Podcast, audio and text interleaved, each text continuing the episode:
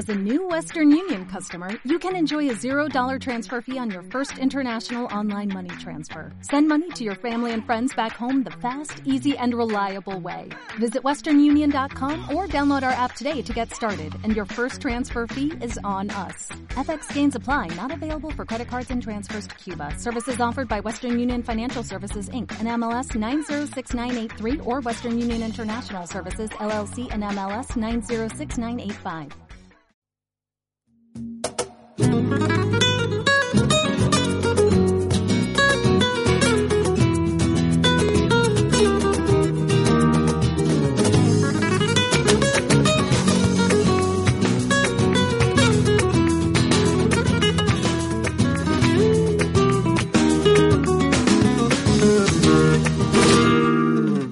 Piensa bien, con una simple vara lo que hizo Moisés y con piedra y onda consiguió David al gigante Golía poder vencer.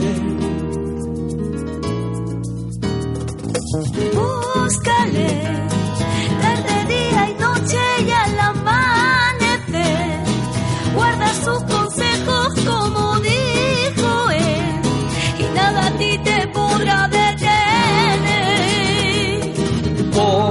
Por la fe moverás montañas, por la fe caminarás sobre las aguas, por la fe al suelo caerán tus murallas y conquistarás y vencerás.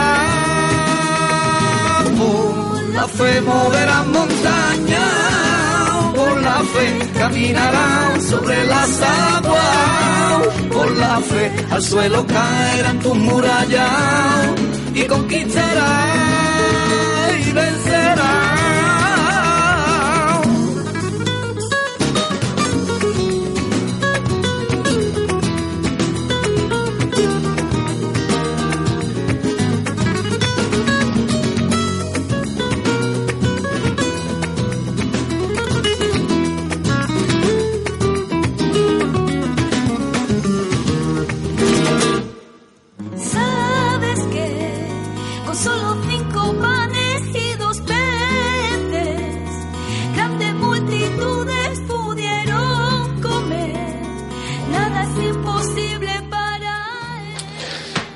Buenas tardes, queridos amigos, queridos oyentes. Eh, un jueves más nos encontramos entre ustedes en Ventana Evangélica, en un programa, como ya sabéis, eh, dedicado a la difusión del, Evangelio, a la difusión de, la palabra de Dios.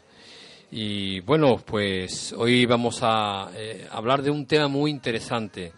Hoy vamos a hablar sobre la persona del Espíritu Santo un tema que con mucha profundidad, que eh, claramente no podremos eh, abarcarlo todo, pero el propósito es decir los conceptos importantes sobre la persona del Espíritu Santo, hablar de quién es, con qué propósito eh, vino a la tierra y qué función hace la obra del, del Espíritu Santo aquí en la tierra.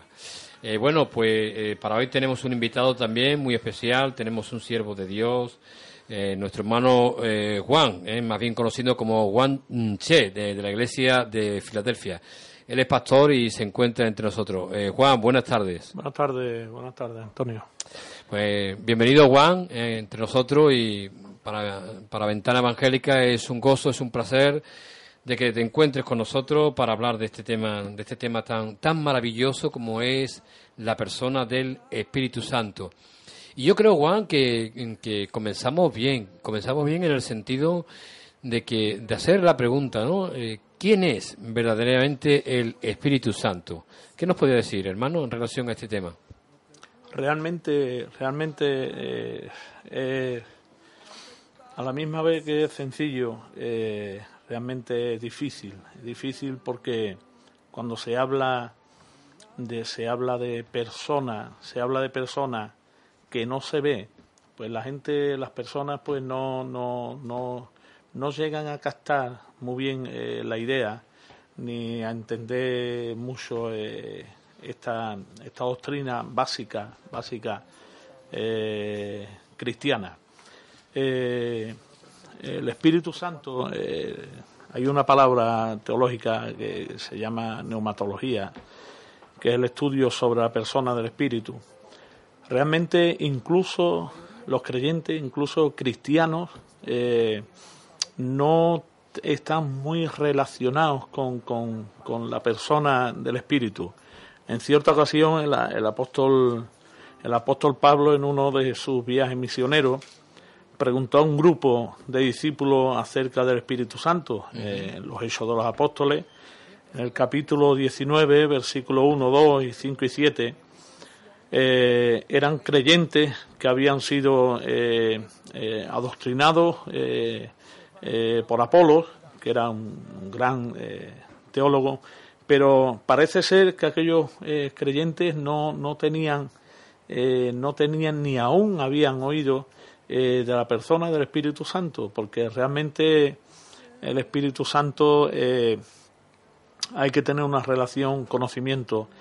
Y, imaginándome y viendo un poco la vida de aquellos creyentes, eh, podemos ver hoy en día muchos, muchas personas que se llaman cristianos, cómo no tienen relación con el Espíritu, ni, ni creen mucho en la persona del Espíritu Santo, o no tienen mucho conocimiento sobre la persona del Espíritu.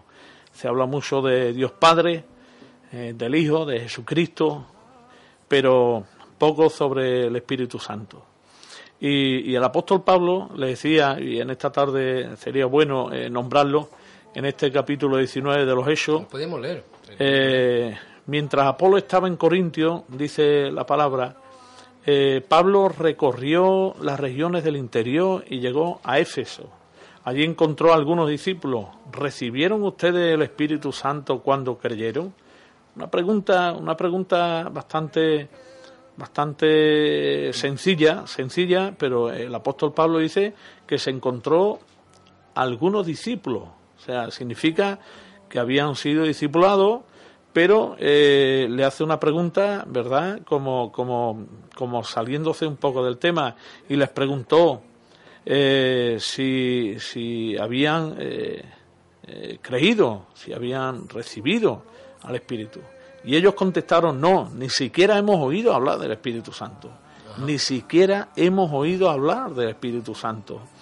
Entonces respondieron ellos, al oír esto fueron bautizados en el nombre de Jesús y cuando Pablo les impuso las manos, el Espíritu Santo vino sobre ellos y empezaron a hablar en lengua y a profetizar eran en total unos 12 hombres. O sea, de esos 12 hombres, eh, todavía, pues la contestación de, aquellos 12 hombres me hizo, me hizo meditar un poco eh, sobre, sobre este tema, ¿no? ¿Por qué aquellos 12 hombres, siendo creyentes, ni aún habían oído hablar del Espíritu Santo? Y me lleva realmente a estos tiempos, ¿no? Estos tiempos también, como hay muchos creyentes que creen en Dios realmente y no hablamos de denominaciones ni hablamos de religiones específicas, sino cristianos, cristianos que no tienen relación con la persona del Espíritu Santo y no están muy allegados a la persona del Espíritu Santo. Ajá.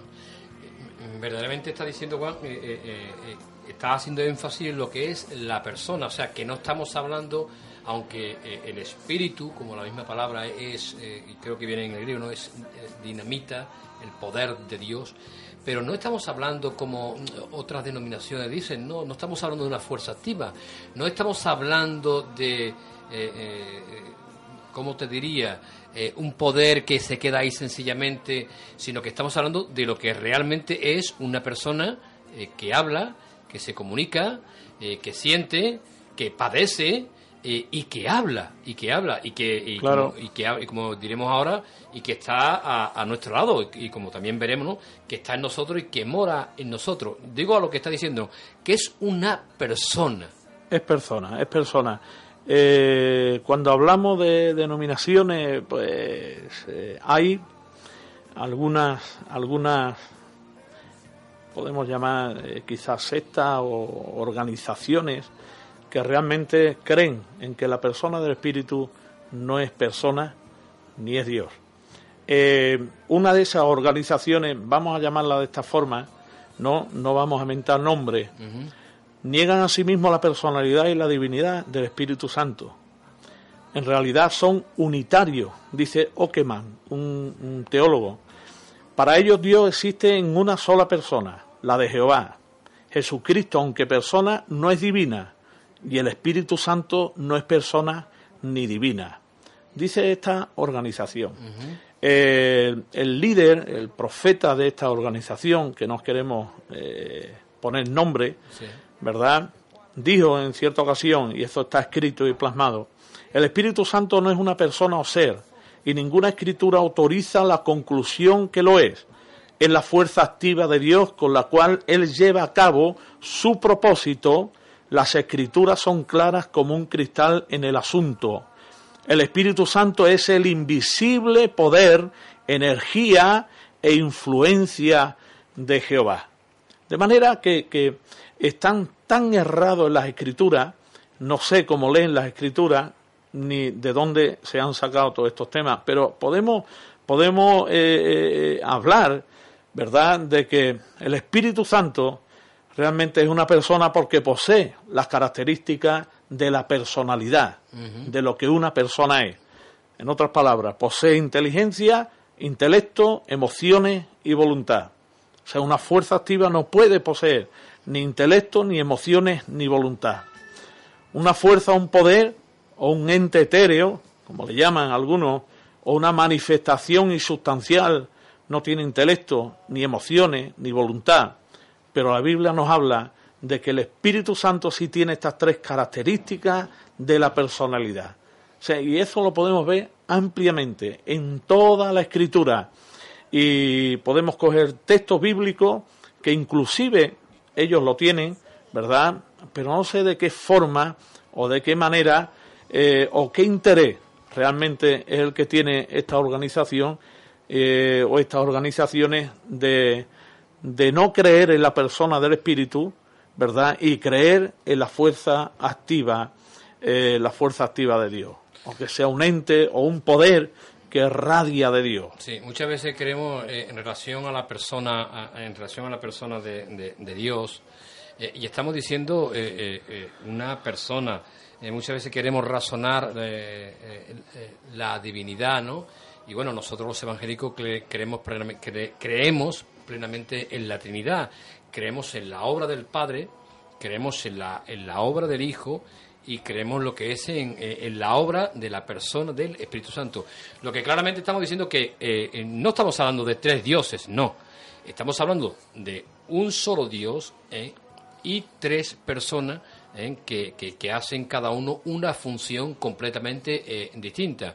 Hay un ejemplo, hay un ejemplo muy sencillo y es el hecho de mm, me gusta siempre un poco relacionarlo con el tema de, la Trinidad, ¿no? O, para entender de que claramente, como antes hemos comentado, de que eh, el Espíritu Santo es Dios también. ¿eh? Y, decía esto porque sencillamente el agua, el agua tiene una composición de eh, lo que se llama el H2O, donde son dos átomos, dos átomos de hidrógeno y un átomo de oxígeno. Y el agua la podemos ver tanto en estado líquido y tiene esas características que acabo de, mencionar, las podemos ver en estado sólido, tiene, sigue siendo eh, H2O, tanto en líquido como en sólido, y sigue siendo H2O en qué? En un estado gaseoso. O sea, como una misma eh, eh, sustancia puede estar, digamos, de, tres formas distintas. Evidentemente, si lo, lo natural tiene estas características para tomar eh, eh, distintas formas, ¿eh? mm, cuanto más nuestro Dios bendito en la persona, en este caso en la persona del Espíritu Santo, se manifiesta a nuestras vidas de una manera distinta, aunque, como tú bien decías, aunque no lo veamos, aunque no lo veamos.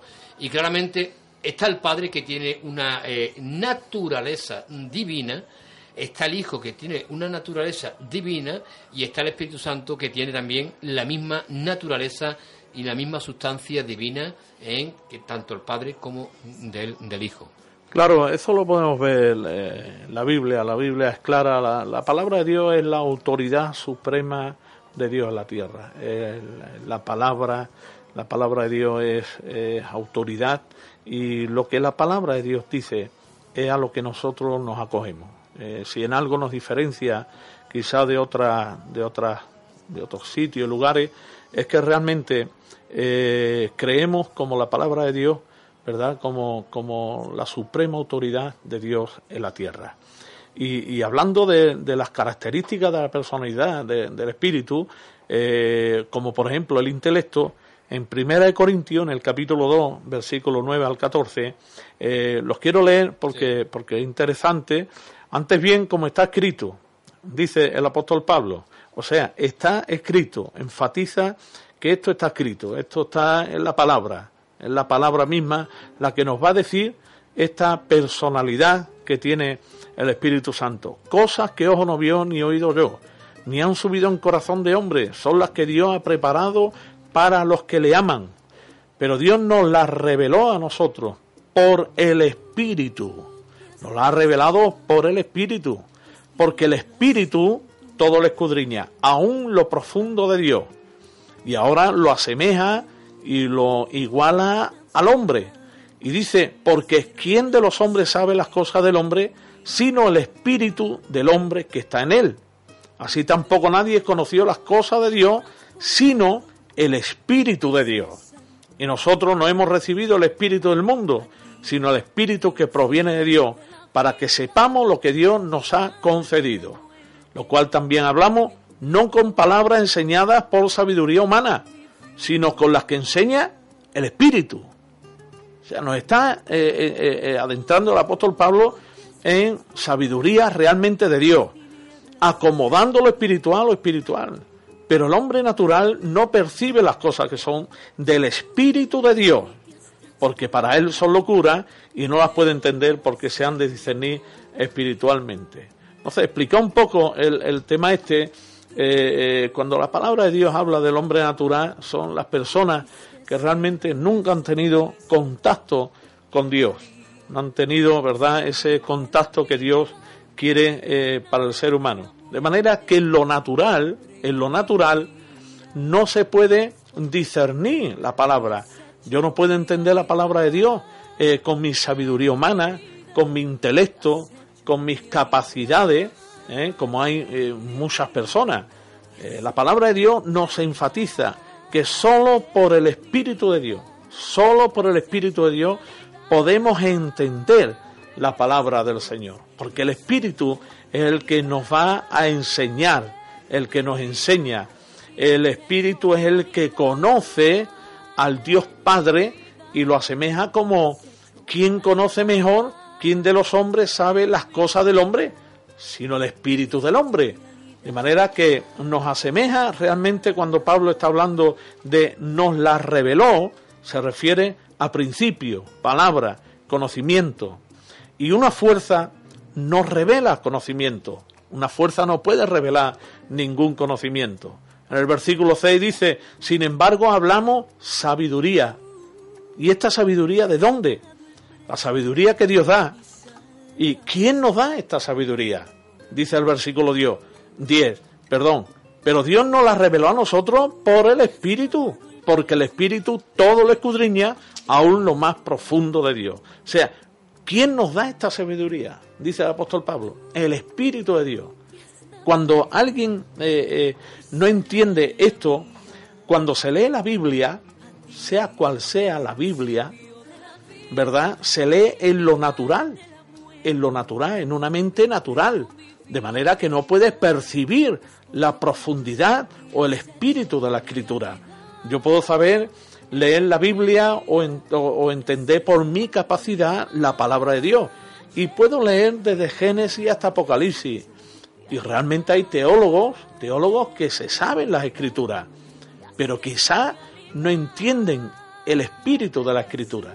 De manera que el espíritu de Dios lo que nos enseña es realmente el espíritu que lleva, que lleva la escritura. El versículo 11 eh, eh, nos da la comparación entre el espíritu de Dios y el espíritu del hombre, entre el espíritu de Dios y el espíritu del hombre. De manera que nadie duda, ¿verdad? Y le digo a, los oyentes ahora, nadie duda que usted es una persona, como pudiéramos dudar que el Espíritu Santo es una persona ¿Cómo podemos dudar que el Espíritu Santo es una persona si no dudamos, ¿verdad?, eh, eh, en, el oyente como persona, si hasta lo compara, ¿verdad?, con nosotros mismos, como hombres, el hombre puede adquirir conocimiento, puede adquirir conocimiento el hombre, sí, puede adquirir conocimiento, exactamente así el Espíritu Santo, y está comparándolo directamente, ¿verdad?, con nosotros.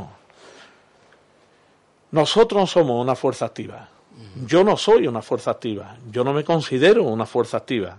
Yo me considero persona, porque tengo intelecto, tengo capacidad. Puedo hablar, puedo enseñar, puedo redarguir. A mi hijo, si hace algo mal, eh, pues eh, lo puedo exhortar para que eh, haga algo bien. O sea, el Espíritu Santo actúa con nosotros realmente como nosotros actuamos con nuestros hijos.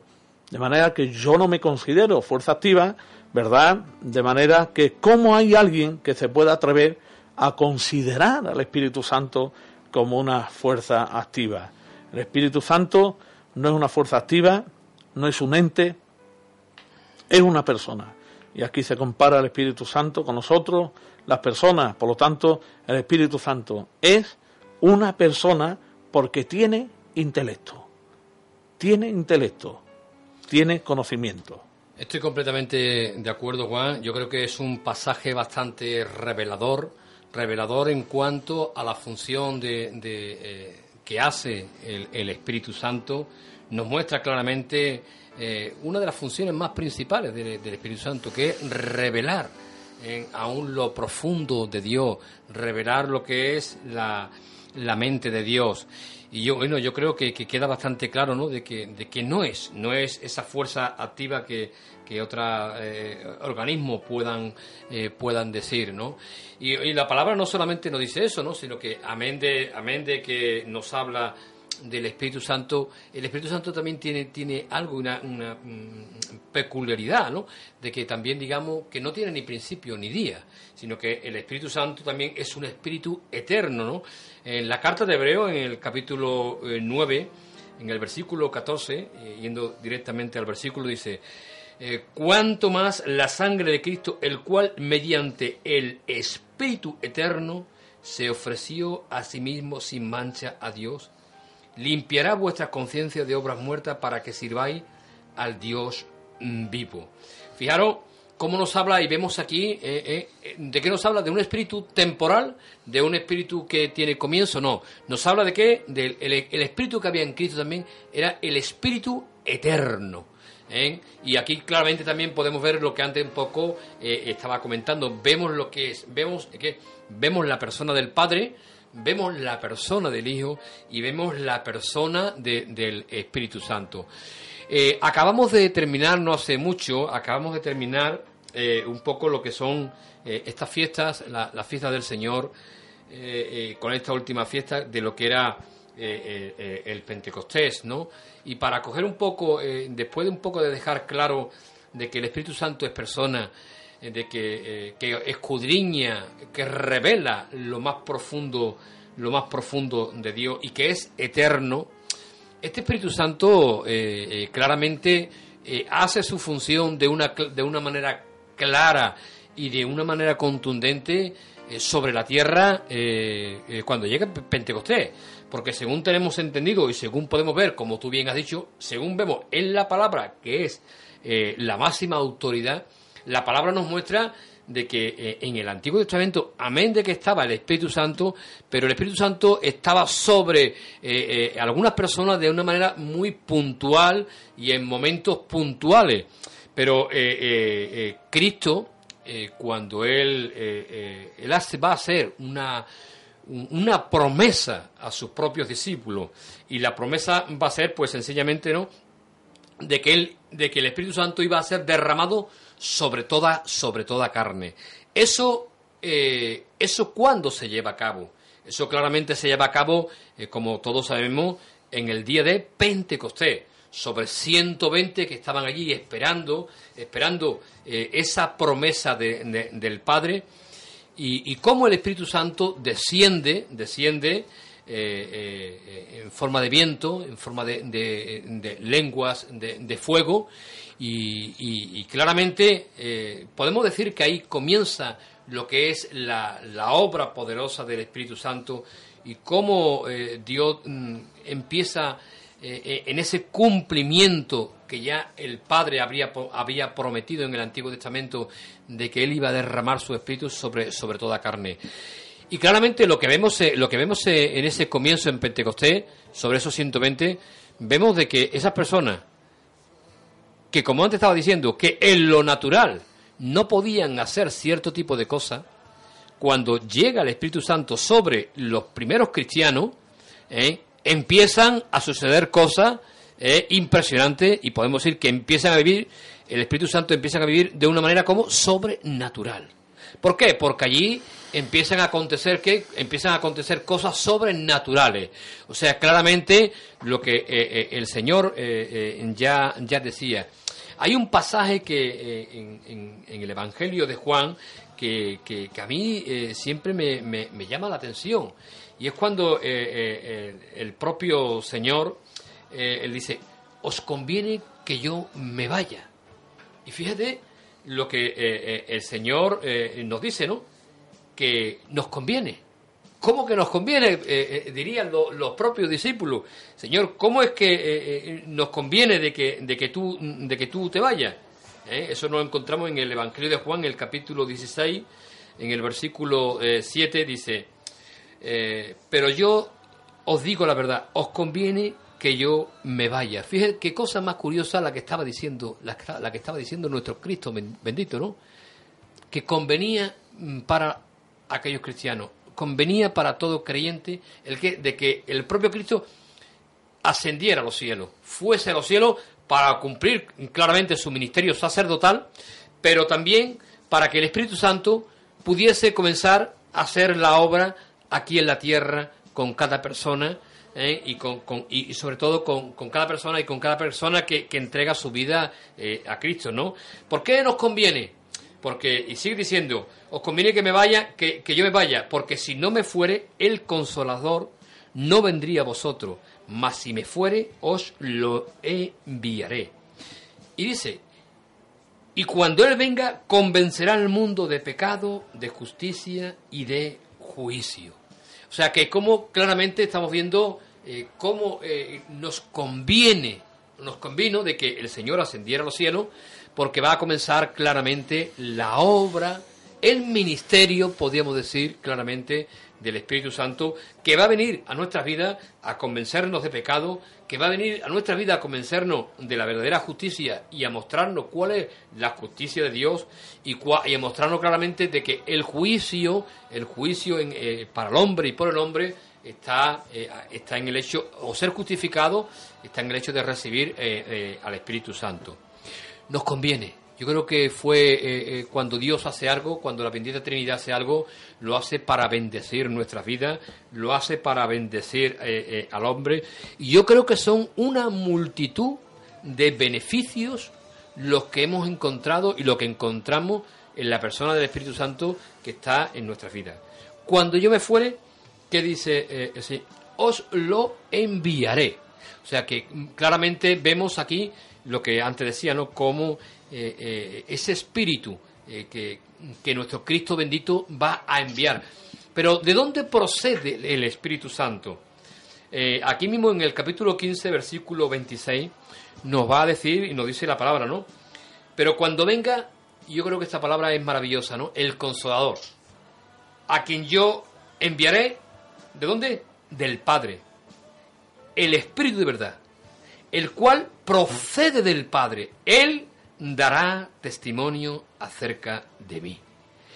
vemos también aquí la multifunción del Espíritu Santo. ¿De qué nos habla la palabra? Del consolador, de ese paracleto bendito. ¿Qué nos podría decir, Juan, de, ese, eh, de esa palabra tan maravillosa, de ese eh, consolador, de ese paracleto? Que, que, por eso, ¿por qué nos dice el Señor que nos conviene? Eh, seguimos con el, con, el, con el tema de las características de la personalidad, porque cuando habla Cristo de que nos conviene, es que Cristo como el ungido, como el Mesías, que esto nos llevaría eh, otro tema de, de, estudio. Eh, no podemos profundizar porque si no nos iríamos del hilo que estamos. Eh, Cristo como el ungido, como el Mesías, solamente la tierra podía estar en un sitio a la vez. Sea, no el Espíritu Santo como una promesa de Dios mandaría a la persona del Espíritu que estaría en todo lugar, en todo momento y en todo tiempo. El Espíritu Santo abarca realmente, como Dios Padre, ¿verdad? Abarca toda la existencia, no solamente de la humanidad, sino del universo. De manera que el Espíritu Santo, ¿verdad? Eh, teniendo teniendo eh, el intelecto como, como eh, bien estás hablando sobre el tema del consolador, nadie puede una fuerza no puede activar, ni, consolar, ni puede enseñar, ni puede. Entonces, para que los oyentes realmente tengan clara eh, y, podernos centrar un poco en la persona del Espíritu, eh, ¿por qué decimos que el Espíritu es persona? No es que no lo sacamos de la manga, sino es que la Biblia lo declara. Y hemos hablado un texto, hemos hablado dos textos sobre el intelecto. Romanos 8:26 dice, de igual manera, y de igual manera el Espíritu nos ayuda en nuestra debilidad. Claro, nos ayuda. Nos ayuda en nuestra debilidad sea, eh, nos puede, un ente etéreo o una fuerza activa, nos puede ayudar, en verdad, en la debilidad de nadie. Y, dice Romano, eh, pues, ¿qué hemos de pedir como conviene? No lo sabemos, no lo sabemos, pero el Espíritu mismo intercede por nosotros con gemidos indecibles. O sea, el Espíritu está siempre ahí intercediendo, enseñándonos, estamos viendo las características de la personalidad del Espíritu Santo, ¿vale? Como persona. Más el que escudriña los corazones, ¿no ve? De nuevo, nos mete el apóstol Pablo a escudriñar los corazones, sabe cuál es la intención del Espíritu, porque conforme a la voluntad de Dios intercede por todos los santos. Esto le pertenece, el intelecto es del Espíritu Santo, y el Espíritu Santo tiene intelecto y es una personalidad, tiene personalidad. Lo mismo que las emociones, las emociones es de una persona, no puede ser de un, de un ente activo, de, una fuerza, no, es imposible de que esto ocurra. Una emoción sale de la personalidad del ser humano, ¿no? Y también el Espíritu Santo se, se iguala, ¿no? A, esa, a, esa, a esas emociones que el Espíritu, que, que la palabra nos enseña. Efesios 4:30 dice, y no contristéis al Espíritu Santo de Dios, con el cual fuiste sellado para el día de la redención. Otra versión dice, no entristezcan, o sea, no contristen, no entristezcan. Una fuerza no se puede ni contristar ni se puede entristecer. ¿Se puede entristecer una fuerza? Evidentemente es, imposible. Eh, no se puede entristecer a una fuerza, una fuerza desaparece. Una fuerza actúa, empuja, pero no se entristece. Además, una fuerza cesa, de tener fuerza, pero jamás se entristece. Una fuerza se apaga, pero no se entristece. De manera que Romanos 15:30 habla del amor del Espíritu. O sea, el Espíritu eh, ama. Dice Romanos 15:30, pero ruego, hermanos, por nuestro Señor Jesucristo y por el amor del Espíritu, el amor del Espíritu, que me ayudéis orando por mí a Dios. O sea, el Espíritu amoroso aquel espíritu, ¿verdad?, que estaba en el principio con el Padre, cuidando, perseverando, perseverando la, eh, eh, preservando la, la, la, naturaleza y todo lo que había.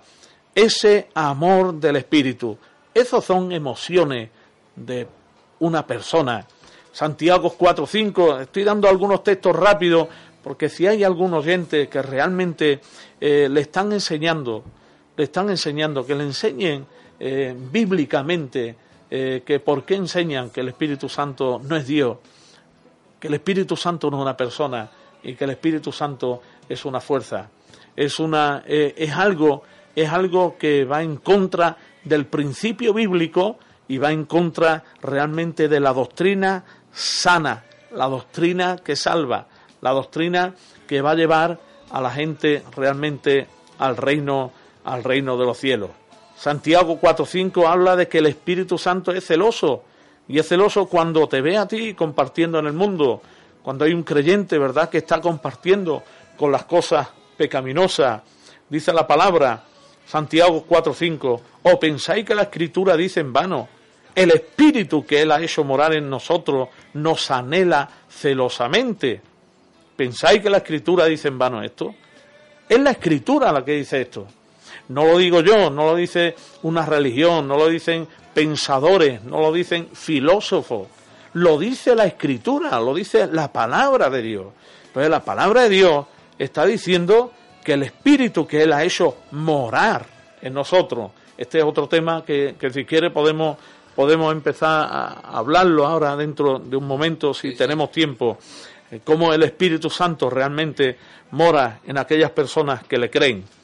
Dice, nos anhela celosamente. Estas son emociones, emociones que solamente una persona puede tener. En los Hechos de los Apóstoles, en el capítulo 5, versículo 3, y, y dijo Pedro, Ananías, ¿por qué llenó Satanás tu corazón para que mintieses al Espíritu Santo. Aquí vamos a ver cómo el apóstol está, está eh, igualando a la persona del Espíritu Santo con, con, la persona del Padre, de Dios. Dice, para que mintiese al Espíritu Santo y sustrajese del precio de la heredad, reteniéndola no se te quedaba a ti, y vendida no estaba en tu poder, ¿por qué pusiste esto en tu corazón? No has mentido a los hombres, sino a Dios. De manera que la escritura, la escritura, la escritura nos lleva al conocimiento del espíritu, a la emoción del espíritu, al intelecto del espíritu, como una persona, pero también la escritura nos, nos lleva a que mentir al Espíritu Santo es como mentir a Dios también. Entonces estamos viendo eh, que son personas diferentes con una misma esencia, con una, una misma esencia, Dios Padre y Dios Espíritu. Y el apóstol Pedro tenía muy claro este concepto, el concepto de mentir al Espíritu y mentir al Padre, a Dios, era realmente lo mismo. A una fuerza activa ni a un ente no se le puede mentir. No se le puede mentir porque es inanimado. No hay, no hay vida, no hay vida, no hay, no hay, no hay emoción, no hay, no hay inteligencia, no hay absolutamente nada. Es una fuerza simple y llanamente. Por eso cuando estamos hablando, estamos hablando de la persona del Espíritu, es que tenemos, tenemos Biblia sobreabundante para poder decir, el Espíritu Santo es Dios, el Espíritu Santo es una persona, el Espíritu Santo eh, se emociona, el Espíritu Santo tiene intelecto. Un poco para eh, aligerar ahí un poquito en, la persona del Espíritu, eh, hemos dicho que el Espíritu Santo ama, dice Romanos 15:30, se entristece, dice Efesios 4:30, no contristéis al Espíritu Santo de Dios con el cual fuisteis sellados para el día de la redención. Puede ser insultado, inclusive Hebreos 10:29, cuanto mayor castigo pensáis que merecerá el que pisoteare al Hijo de Dios y tuviere por inmunda la sangre del pacto en la cual fue santificado e hiciere afrenta al Espíritu de gracia. Cuanto más puede ser insultado al Espíritu Santo, puede ser ofendido, dice Mateo 12:31. Por tanto os digo, todo pecado y blasfemia será perdonado a los hombres, mas la blasfemia contra el Espíritu no le será perdonada. A cualquiera que dijera alguna palabra contra el Hijo del Hombre, le será perdonado. Pero al que hable contra el Espíritu Santo, no le será perdonado, ni en este siglo, ni en el venidero. Esto es palabra de Dios. Estas son las escrituras, la escritura que nos, que nos habla el Señor. Y en ella nos asentamos. Yo no quiero que, nadie eh, venga engañándome, diciéndome o insultándome realmente que el Espíritu Santo no es Dios. Porque eso para mí es un, insulto. Eso para mí es una, una, ignorancia eh, suprema de las escrituras es tener ignorancia en las escrituras. De manera que todo esto nos lleva a qué? A que el Espíritu Santo tiene inteligencia y el Espíritu Santo eh, tiene emociones, características realmente de una persona y igualando también la escritura al mismo Dios de los cielos. Amén. Completamente de acuerdo. Yo creo que hay una argumentación abrumadora en relación a la palabra de dejar claro de que el Espíritu Santo eh, eh, es persona y, es Dios.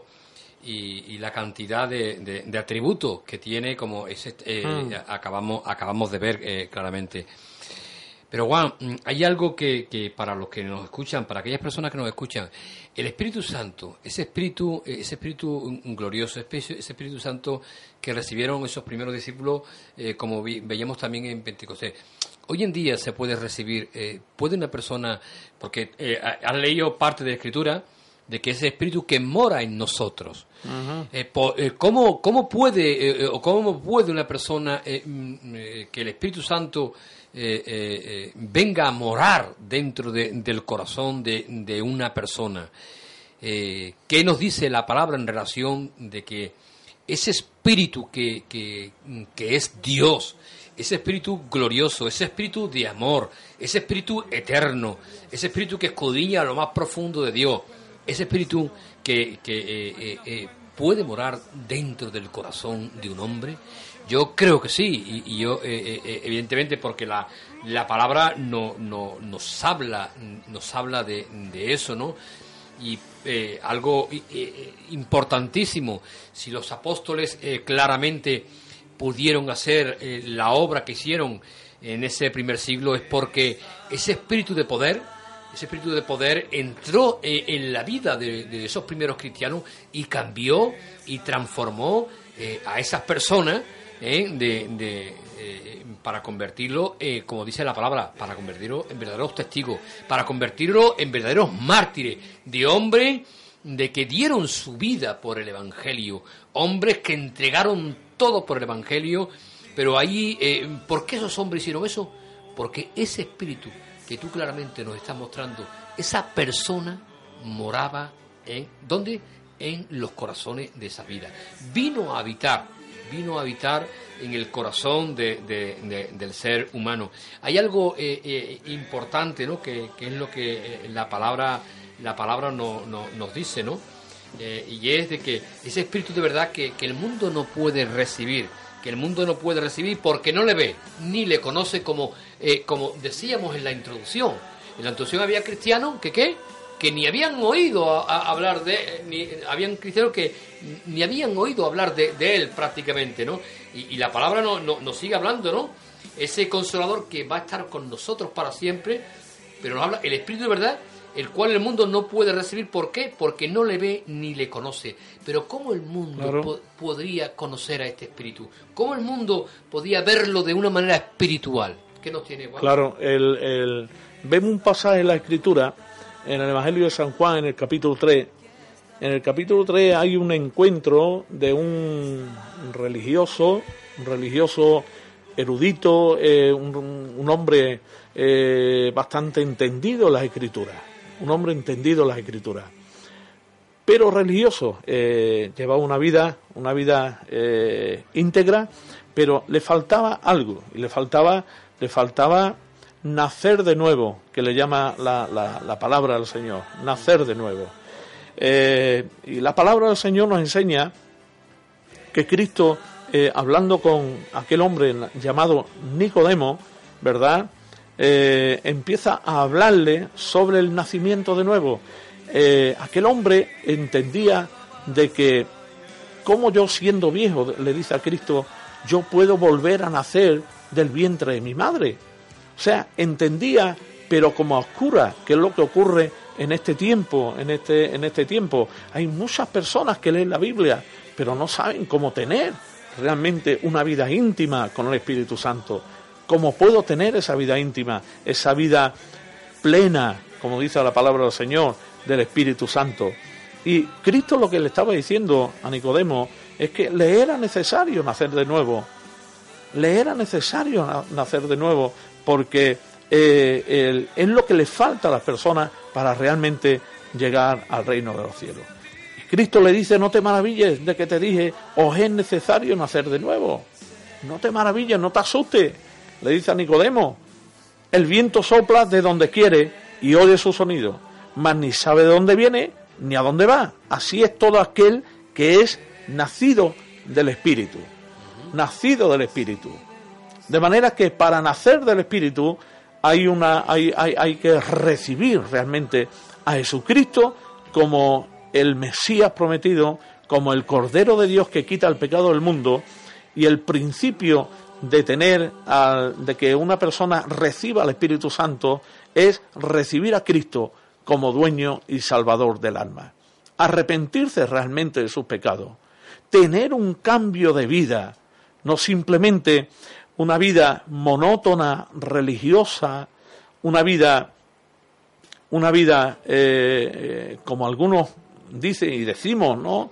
No una vida de religión, sino una vida de relación con el Señor, porque una cosa es llevar una religión y otra cosa es llevar una relación personal con el Señor. O sea, me está diciendo, Juan, perdón que te interrumpa, que para recibir el Espíritu Santo tenemos que eh, eh, aceptar a Cristo como el Señor y Salvador de nuestras vidas. Exacto, claro. Eh, y es por medio de Él y solo de Él. Hay un, hay un pasaje en la palabra del Señor en el Evangelio de Juan, en el capítulo 4, que dice la palabra, ¿verdad? Cuando se encuentra con la samaritana, eh, se encuentra con la samaritana y le dice, ha llegado la hora, cuando los verdaderos adoradores adorarán al Padre en espíritu y en verdad. ¿Por qué? Porque estaba aboliendo quizás las liturgias que hoy en día se hacen en, muchos, en muchos lugares y en muchos sitios. Aman más los templos que realmente a las personas aman más las liturgias que la adoración en el Espíritu. De manera que Cristo se encuentra con aquella mujer que era religiosa, pero a la misma vez, ¿verdad? Cristo le, le, le, saca la luz de que la vida que llevaba era una vida de pecado. O sea, era religiosa, pero estaba en pecado. Porque ella dice, yo vengo aquí al pozo de Jacob a, adorar, porque este pozo se lo ha dado Moisés a nuestros, a nuestros padres, Dios a nuestros padres, a Moisés. Y Cristo le dice, ni en el pozo de Jacob, en el monte Jericín, ni en Jerusalén tampoco. Ahora ha llegado la hora, está hablando el Cristo de gloria, aquel que iba a ser crucificado, maltratado, ¿verdad? Vituperado por el pecado del hombre.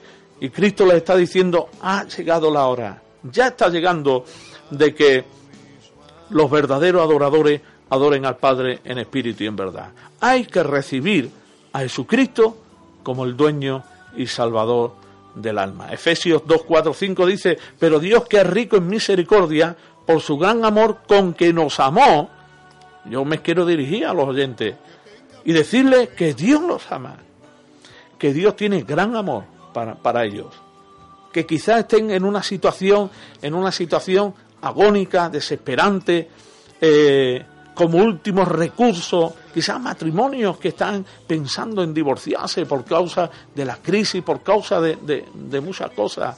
Yo le invitaría a que recibiera a Cristo, a que recibiera al Señor, a que abriera su corazón ahora mismo a Dios, porque Dios lo dice, Dios es rico en misericordia y Dios por su gran amor con que nos amó.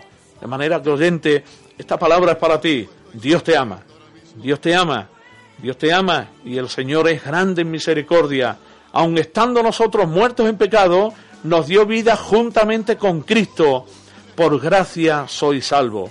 De manera que habrá algún creyente a lo mejor que está teniendo la última palabra. O quizás le han dado una noticia, una noticia que ha cambiado el rumbo de su vida. Una noticia de una enfermedad, una noticia de, de un despido de trabajo una noticia de, una última hora, un ultimátum, y quizás hasta ahora agobiado. Yo le invitaría a que recibiera al Señor en su corazón. Y aquella persona que recibe a Cristo en su corazón cambiará el rumbo de la vida. Y el Espíritu Santo morará en su corazón. El Espíritu Santo lo llevará. Como dice la palabra del Señor, los hijos de Dios son los que se dejan guiar por el Espíritu Santo de Dios. O sea, una persona es la que guía, una fuerza no guía, la persona guía. Y el Espíritu Santo, siendo el Dios mismo que nos consuela, como tú bien has dicho, que nos guía, que nos ama, que nos anhela celosamente, el Espíritu Santo está deseando que alguien reciba a Cristo como dueño y salvador del alma, que se vaya a la redención que en Cristo solamente existe, ¿verdad? Y que le reciba él como dueño y salvador. Hay un pasaje en la, la palabra, ¿no? Lo- me, se me viene a la mente lo que, lo que está diciendo, ¿no? Y es lo que Cristo, lo que Cristo eh, eh, decía, ¿no? Si, eh, si alguno tiene sed, si alguno está necesitado, eh, venga a mí y beba. Dice, el que cree en mí, como dice la Escritura, Claro. ¿eh? como dice quién, nosotros no, ¿no? Claro, la escritura. Como dice la escritura, eso es lo importante. ¿eh? El que cree en mí, como dice la escritura, de su interior, morará, de dentro de él, del interior de la persona, correrán ríos de agua viva. ¿eh? Esto dijo de qué, de qué estaba hablando esto. Esto dijo del espíritu, Espíritu. que habían de recibir quiénes? Los que creyesen en él. Los que creyesen en Él van a recibir del interior de la persona, van a sentir la persona del Espíritu Santo, van a sentir ese amor divino que estamos hablando, van a, recibir esos ríos de agua viva y van a ser eh, eh, eh, claramente eh, el Espíritu Santo va a morar y sobre todo va a hacer esa función terapéutica, podríamos decir, de, de qué? De consolador va a consolar nuestra vida, eh, va a, claramente a, transformar nuestras vidas y, va a ir quitando ese viejo hombre, como nos habla la palabra, a, ir transformándonos a, la imagen de nuestro Cristo bendito. Claro, eh, la, la regeneración, regeneración solamente Dios puede dar vida, solamente Dios puede dar vida. Es lo que estamos hablando de Nicodemo, ¿verdad? Cuando se presenta delante de Cristo. Solo Dios puede resucitar a los muertos espiritualmente. Y el Espíritu Santo también tuvo que ver con la regeneración, o sea, regenerar de nuevo, con el nuevo nacimiento de los creyentes.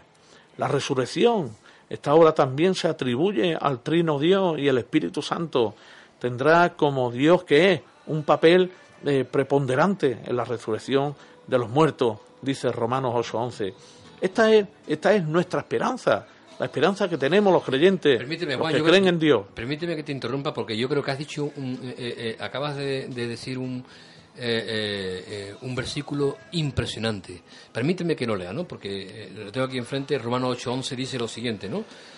Dice, y si el espíritu de aquel que levantó de los muertos a Jesús, o sea, el espíritu que levantó a Jesús de los muertos, mora en vosotros, dice, de los muertos a Jesús, mora en vosotros, el el que que le- levantó de los muertos a Cristo vivificará también vuestros cuerpos mortales por su espíritu que qué que mora, Mora en, en vosotros. vosotros. ¿De qué nos está hablando la palabra? Nos está hablando de que el mismo espíritu que levantó a Jesucristo de los muertos es Claro. el mismo espíritu que qué que mora Aquí en hay, nosotros. aquí hay una palabra, Es impresionante. Aquí, aquí hay una palabra que sería bueno Sí, sí. diluirla y, y, bueno y nos llevaría tiempo que no tenemos. Pero hay una palabra esencial en este texto y es vivificará, vivificará. O sea, el espíritu vivifica. Podemos, podemos diluirla para que el oyente no, no- no- nos entienda.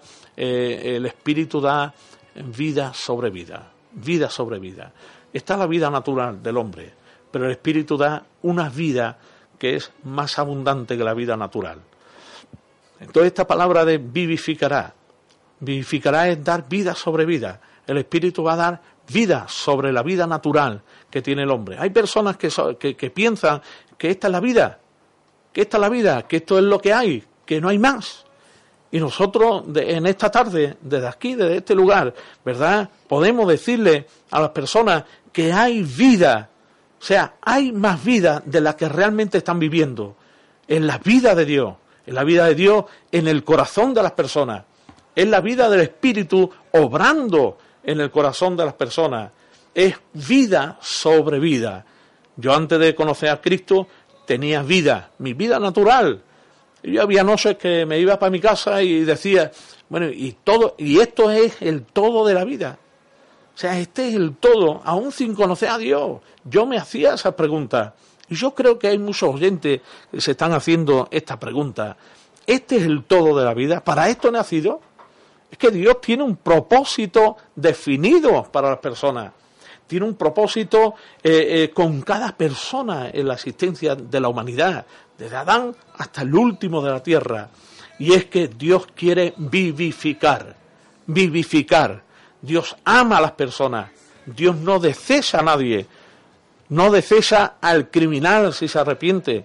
al drogadicto si se quita de la droga, si hay alguien que realmente cree y entiende y nos está oyendo en esta tarde, ¿verdad? Que ha hecho un pecado que ni Dios aún mismo lo puede perdonar, podemos darle una buena noticia en esta tarde. Dios puede perdonar a una persona por muy grande que, que haya hecho el pecado, porque la Biblia dice que el Espíritu, ¿verdad?, vivificará, va a vivificar nuestros cuerpos mortales, dice la palabra del Señor, por su Espíritu que mora, mora, o sea, hace habitación, habitación, o sea, mora perpetuamente, reside en el corazón de todos aquellos que por Cristo Jesús, ¿verdad?, se puedan arrepentir, se puedan salvar, puedan ir a la cruz del Calvario, ¿verdad?, y arrepentirse y ver el sacrificio vicario del Cristo de gloria.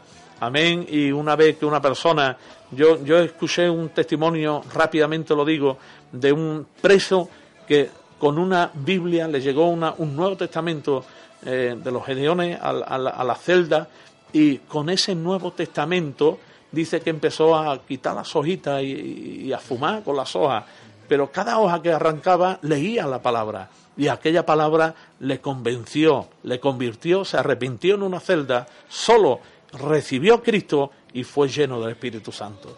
O sea, hoy esto puede ocurrir en alguna persona que nos esté escuchando. Amén, perfectamente. Eh, Juan, nos queda ya poco tiempo. Lo que sí está claro, yo creo que lo que intentamos demostrar de que, eh, eh, como tú bien decías y como dice la palabra, ¿no? de que hay una cierta ignorancia en relación al Espíritu Santo. En un mundo tan carnal, en un mundo que, que no busca lo espiritual, nosotros, Ventana Evangélica, las iglesias también evangélicas de Quijeré, invitamos a las personas claramente a que, a que busquen el Espíritu a través de la palabra, la palabra de Dios.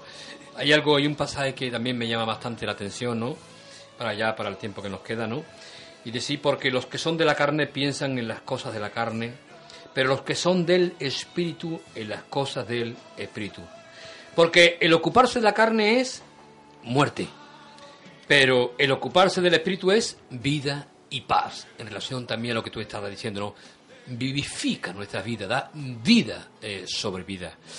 Pues nada, queridos oyentes, eh, tenemos, eh, se nos acaba el tiempo y, bueno, invitaros, invitaros, ya sabéis, aquí con vosotros en esta tarde que nos ha acompañado gentilmente el pastor de la iglesia de, de Filadelfia, nuestro hermano Juan. Juan, muchas gracias por tus palabras, hermano.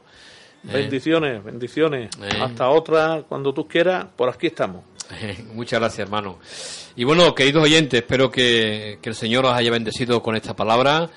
Eh, y la semana que viene también mm, tenemos también un mensaje ya preparado en que vamos a hablar eh, ya, ya, está preparado, que precisamente nuestro hermano eh, lo tenemos ahí guardado, va a ser el mensaje que se dio en el culto unido que hemos tenido en las iglesias evangélicas, lo vamos a, lo vamos a retransmitir. Bueno, sin más, queridos oyentes, queridos amigos de Jerez, queridos hermanos que nos escuchan, gracias eh, por habernos escuchado y con vosotros, Ventana Evangélica. Que Dios os bendiga.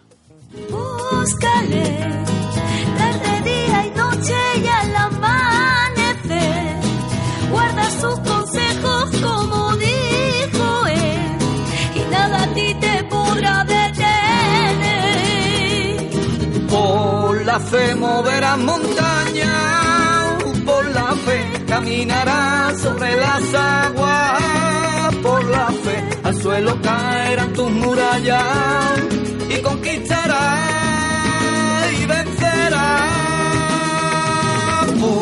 La fe moverá montaña, por la fe caminará sobre las aguas, por la fe al suelo caerán tus murallas y conquistará y vencerá.